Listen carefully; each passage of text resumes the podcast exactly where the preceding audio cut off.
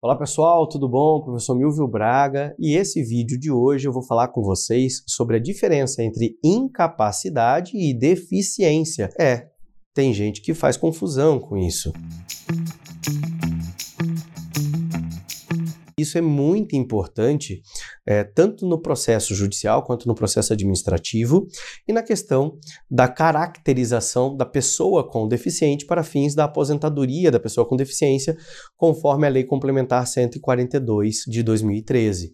Então, é muito importante a gente entender o conceito de deficiência, o conceito de incapacidade e entender que há uma autonomia e uma diferenciação entre os dois conceitos. Diretamente, a gente pode falar do conceito de deficiência, de pessoa com deficiência, porque ele está expresso, explícito no artigo 2 da Lei Complementar 142 de 2013. Considera-se pessoa com deficiência aquela que tem impedimentos de longo prazo que sejam de natureza física, mental, intelectual ou sensorial, os quais, em interação com diversas barreiras, entre parênteses, entendimento que a gente pega na sequência da lei, barreiras sociais, ok?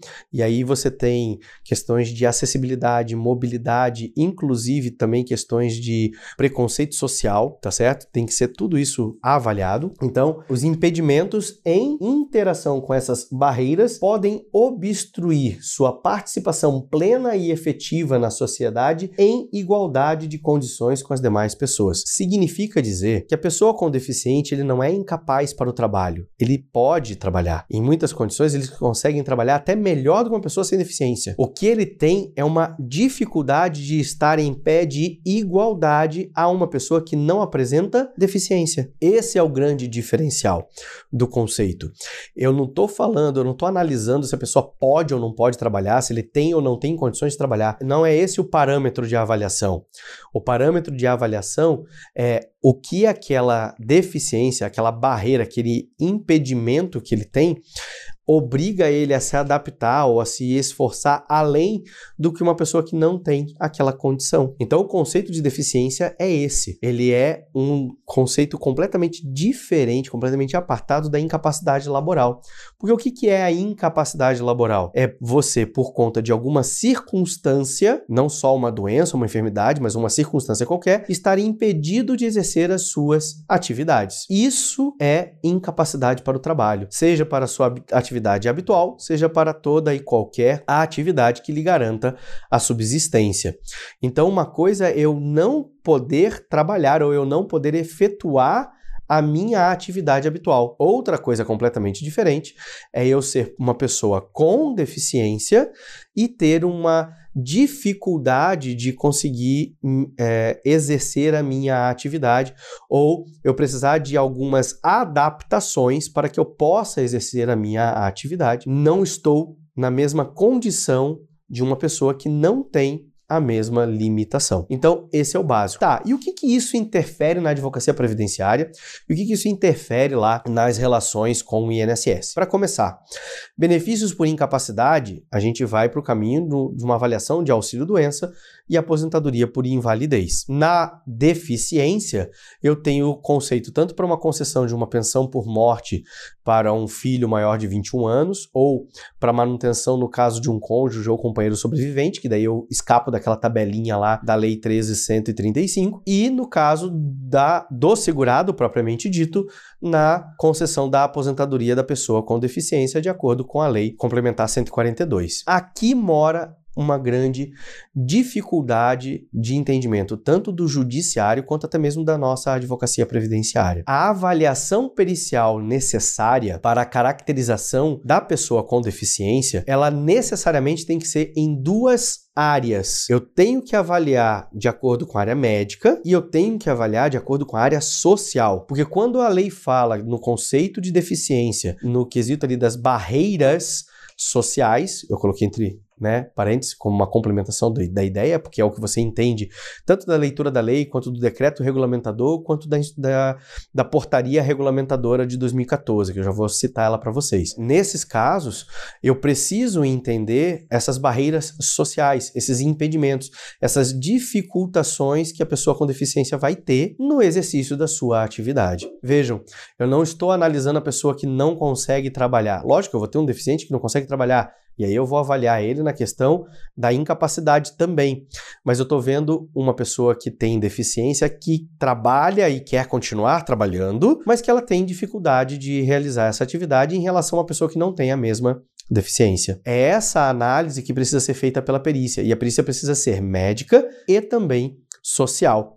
E aí, qual é a dificuldade que a gente tem? Hoje, pelo menos na realidade aqui da minha região, a justiça não faz a avaliação da questão da deficiência, ela faz uma avaliação de incapacidade. E o que a gente quer é a comprovação da condição de deficiente. Para isso, foi editada uma portaria, portaria número 1, do dia 27 de janeiro de 2014, é uma portaria interministerial, na época redigida pela, pelo Ministério da Previdência Social, da Fazenda, Planejamento, Orçamento e Gestão, tá certo? Então essa portaria, ela descreve como que deve ser feita a avaliação para a caracterização da pessoa com deficiência e dos graus de deficiência, se leve, moderada ou grave. Para isso, existe um, um método e uma tabela que foi explícita aqui nessa portaria, que é o, a tabela do IFBRA, que é o Índice de Funcionalidade Brasileiro aplicado para fins de aposentadoria. Esse IFBRA, ele tem 41 quesitos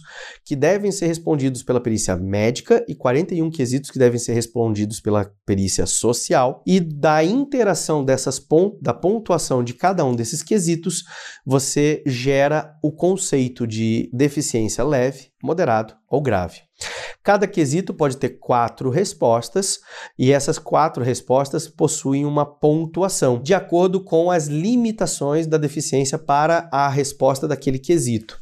Quanto maior a pontuação obtida ao final, menor é o grau de deficiência ou até mesmo pode ser considerado que não há deficiência por conta da pontuação mínima não ter sido atingida, tá certo? E aí, esta portaria número 1 ali de 2014, 27 de janeiro de 2014, ela explica exatamente como isso deve ocorrer. Portanto, quando você pega uma avaliação de deficiência feita pela Previdência Social, você deve pedir cópia do processo administrativo, acessar aos quesitos do INFIBRA que foram respondidos tanto pelo médico quanto pelo assistente social e ver quais daqueles quesitos que não foram respondidos com a pontuação adequada e quesitar e questionar a pontuação daquele quesito, demonstrando tanto através de uma análise dos documentos médicos e da, da condição social do cidadão em relação à resposta que foi dada. Então você precisa fazer essa análise ponto a ponto dos 41 quesitos, fazer a soma e chegar à definição do grau. Isso, às vezes, uma questão, uma questão, uma resposta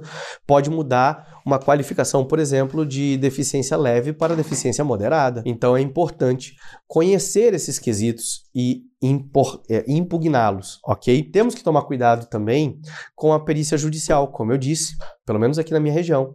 A perícia judicial não é feita com base nesse ínfibra. IFBRA, perdão, ele é feito como se fosse uma perícia para incapacidade laboral e não é isso que queremos. Então, vale a pena o destaque já na petição inicial, dizendo que se trata de uma condição de pessoa com deficiência e que você quer a resposta aos quesitos do IFBRA e cita o IFBRA e coloca todos os quesitos do IFBRA e de preferência você já se antecipa e coloca quais são as respostas adequadas ao caso do seu cliente, importando na pontuação. Ah, professor, mas a gente não tem qualificação técnica, capacidade para isso. Você vai ver que os quesitos não são complicados e que a gente consegue dar um norte, dar uma orientação e justificar o porquê que você entende que aquela pontuação tem que ser dada para aquele quesito. Não é impossível de fazer e de chegar a uma pontuação prévia que vai enquadrar a pessoa como deficiência. E eu digo que isso é até uma questão questão de necessidade que você tem que fazer para que você não entre com uma ação inoportuna.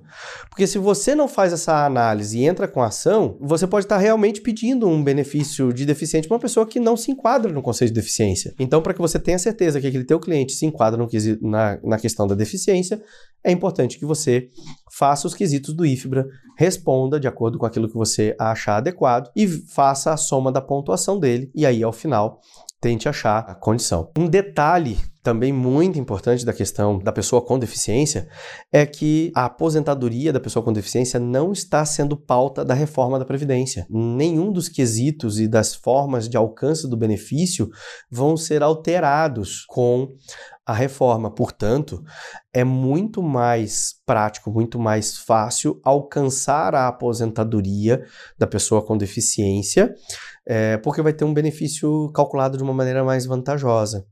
Então, sim, é importante brigar no caso do cliente que se enquadra na condição de deficiente, para que ele se aposente nessa, dessa forma, porque ele vai estar fora dos efeitos da reforma e vai receber um benefício de valor melhorado. Tá certo, pessoal? Então, fica a nossa dica, não esqueça, incapacidade para o trabalho é uma coisa, deficiência é outra.